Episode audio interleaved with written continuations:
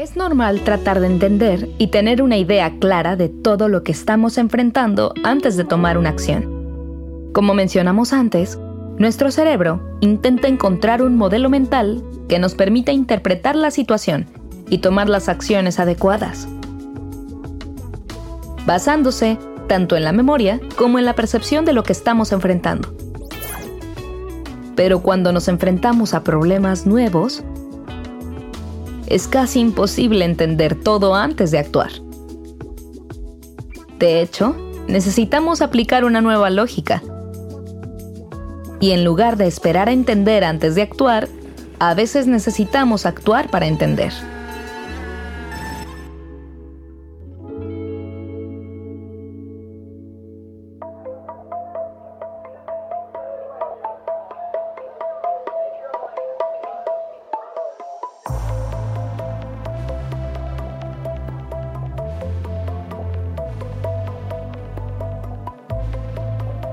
Atrapados en el pensamiento lineal. Tratar de comprender antes de actuar.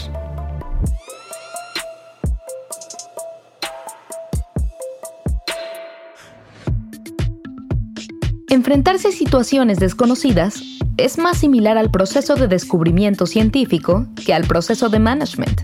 Los procesos de management se basan en la planeación, coordinación y evaluación de actividades rutinarias.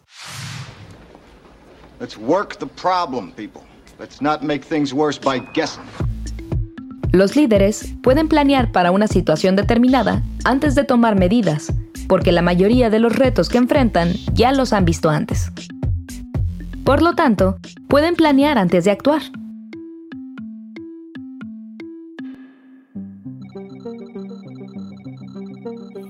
Por otro lado, los científicos enfrentan problemas desconocidos por default por eso, el proceso que aplican consiste en desentrañar misterios con un enfoque guiado por la curiosidad.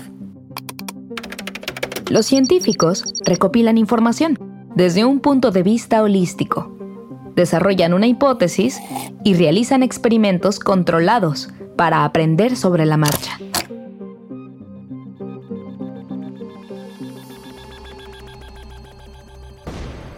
Usemos el caso del descubrimiento de la penicilina para ilustrar esta idea. Antes de que Alexander Fleming descubriera la penicilina, la gente moría de infecciones provocadas por una simple cortada. En 1928, Fleming estudió el estafilococo, una bacteria que provocaba infecciones mortales.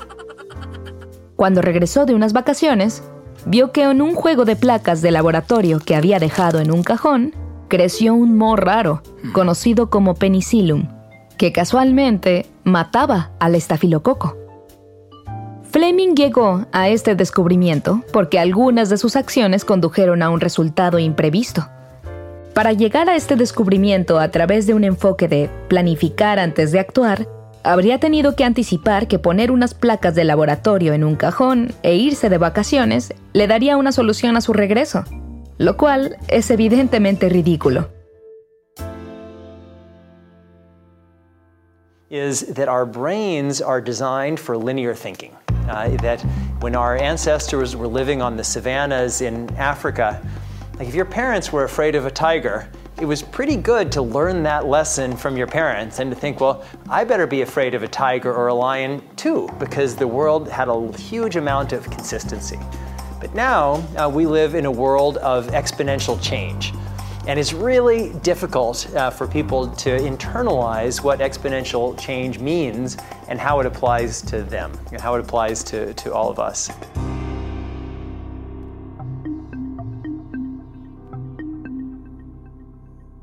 No podemos navegar situaciones desconocidas solamente a través de la planeación. En condiciones de incertidumbre, también necesitamos actuar para poder entender, a través de un proceso de descubrimiento. Las organizaciones estamos acostumbradas a planear, gestionar y controlar situaciones familiares, porque el proceso de gestión se desarrolló cuando el mundo era más estable.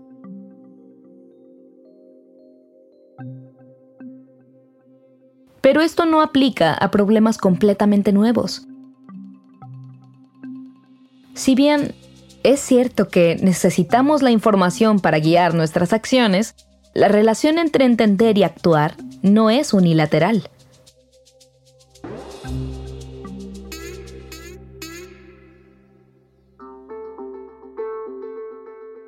La comprensión y la acción están vinculadas en un ciclo de retroalimentación continuo.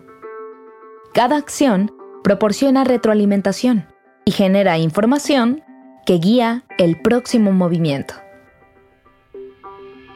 No tiene sentido quejarse de lo complejo que se ha vuelto el mundo y soñar con un pasado más estable. A medida que la vida se acelera, las situaciones desconocidas se vuelven cada vez más parte de nuestra realidad.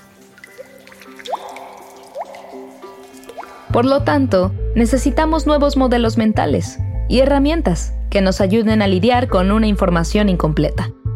Necesitamos aprender a combinar los poderes analíticos del pensamiento lineal con los beneficios holísticos del pensamiento sistémico. Y necesitamos aceptar que la planeación ya no es suficiente, que para encontrar nuestro camino en la oscuridad debemos aprender a tomar acción sin tener toda la información.